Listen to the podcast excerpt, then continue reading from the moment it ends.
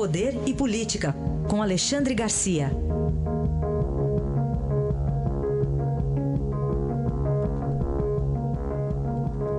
Alexandre, bom dia. Alô, Alexandre? Agora sim. Agora, agora sim, ouvimos. Tudo bem? Bom dia, Alexandre. Tudo bem, bom dia. Bom dia. Bom, vamos começar falando aqui sobre o. É, isso já vinha sendo falado na campanha eleitoral, apenas foi confirmado ontem pelo presidente eleito que a equipe dele vai rever, faz estudos para rever a demarcação lá da terra indígena Raposa Serra do Sol, em Roraima. Pois é, a propósito desse assunto, eu já começo recomendando a leitura dessa oportuna entrevista com Sidney Possuelo que foi presidente da FUNAI, um bom presidente da FUNAI, por sinal.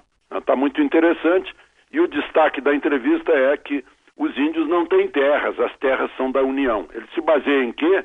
Artigo 20 da Constituição, que diz: são bens da União. Na linha segunda diz que são as terras indispensáveis à defesa das fronteiras. Essa, essa reserva está lá na, na fronteira com a Venezuela. E na linha 11 diz as terras tradicionalmente ocupadas pelos índios, são bens da União. Eu acho que é, é, revisar seria voltar ao status antes da declaração daquela reserva. Né? Como é que estava funcionando? Os índios viviam em simbiose com os com arrozeiros. Os arrozeiros ocupavam um 17 avos da reserva, que é de 1 milhão e 700 mil hectares. Significa que se a gente quiser andar pela, pelo perímetro da reserva, nós vamos percorrer mil quilômetros mais ou menos. E produziam lá 160 mil toneladas de arroz, de alimento, em 100 mil hectares. Quando eles foram expulsos de lá por forças militares, né, a, a, a, pela, pela Força Nacional e pela Polícia Federal, Muitos índios foram para a periferia de Boa Vista e viviam na miséria, porque acabou o, o, o sistema de vida deles em, em, simbiose com os arrozeiros. Né? Então foi, foi um desastre, um desastre social, um desastre econômico e também um desastre para a nossa soberania. Então acho que tem que pensar sim a respeito do que fazer com essa reserva, mantendo os direitos dos índios, que também estão previstos na Constituição, numa, numa parte especial da Constituição, né? e protegendo os índios e, e, e, deixando dessa mentalidade de pôr os índios numa redoma, né? para permitir que eles também se integrem, se quiserem, se integrem à comunidade nacional. Bom, Alexandre, ainda vamos falar sobre, agora já uma atualização, mais de 500 denúncias envolvendo... 506, né? É, João de Deus.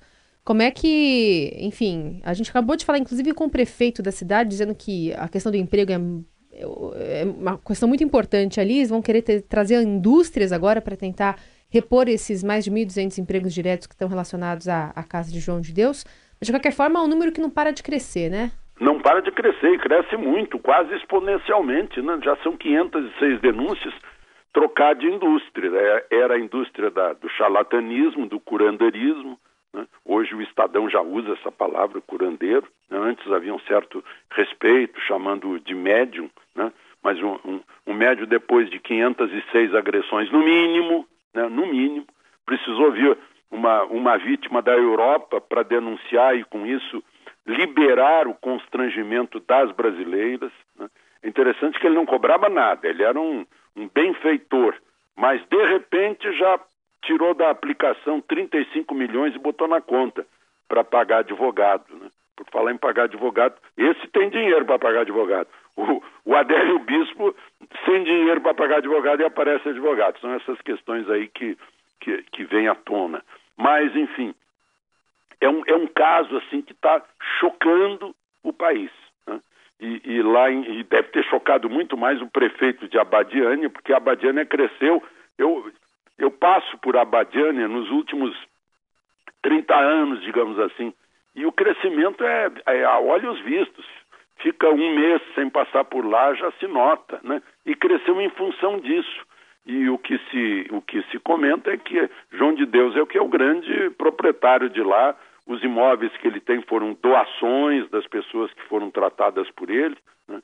E é, é um, é um caso eh, de a gente pensar a respeito de quanto é fácil, não só nesse caso de saúde, em que as pessoas estão fragilizadas, mas também na política, quanto é fácil enganar as pessoas que estão fragilizadas por uma situação social ou uma, uma situação eh, física, biológica.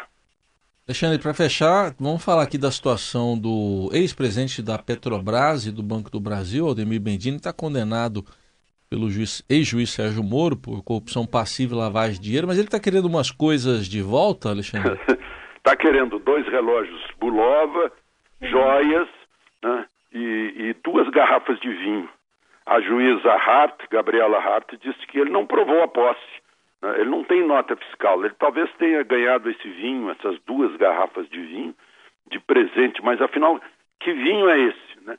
É um, um Chateau Margaux do ano 2007, eu não consegui descobrir o preço, porque pode ser 2 mil, 6 mil, 8 mil, 12 mil, e uma garrafa do Petrus do ano 87, que esse sim eu descobri que vale 30 mil. Né? Agora eu queria contar uma historinha sobre esse vinho Petrus, que me foi contada por um colega meu, que foi sorteado para entrevistar o então presidente Lula uh, no, no, quarto do hotel em que ele estava hospedado, uh, lá na Europa. Ele entrou no quarto com o cinegrafista, tudo pronto para começar a entrevista, e estavam servindo esse vinho para o presidente Lula. E segundo o relato do meu colega, o presidente Lula disse: é uma porcaria, não gostei. Estava uma taça com, com o vinho no, no nível uh, uh, como, como se costuma fazer, né? Estava mais ou menos um terço da taça, no máximo. Ele completou a taça do Petrus com uísque. E aí tomou. Né? bom, só para contar uma outra história pitoresca, essa história desse vereador aí de Igarapava, da região de Franca, né, para a gente lembrar, está preso por agiotagem, encontraram um banco subterrâneo no quintal dele. Aí a pergunta que eu queria fazer é o seguinte: estava cheio de dinheiro lá, notas desde 10 reais né, até 100 reais. Se ele chegou à política por ser agiota ou se tornou agiota por ser político? É bom a gente perguntar nesses momentos em que a gente quer transformações na política. Boa dúvida. É 30 mil, então, a, a garrafa do Petrus? Petrus, é. 30 mil, de, de 87, né? Pois é, segundo, segundo a pesquisa que eu fiz aqui. Tá né, no, no, no, site especializado em vinho. O, o, Margot, eu não encontrei esse rótulo. Tem uhum. muitos rótulos de Chateau Margot 2007. Uhum. É, enfim, é, um dinheirão. Por isso. Agora, ele, sem, ter, sem ter nota fiscal mostrando a posse desse, dessa preciosidade, a juíza não autorizou o ex-presidente do Banco do Brasil e da Petrobras a ter a devolução. Ele está preso desde junho. Muito bem. Aí está Alexandre Garcia, hoje até com cotação de preço de vinho.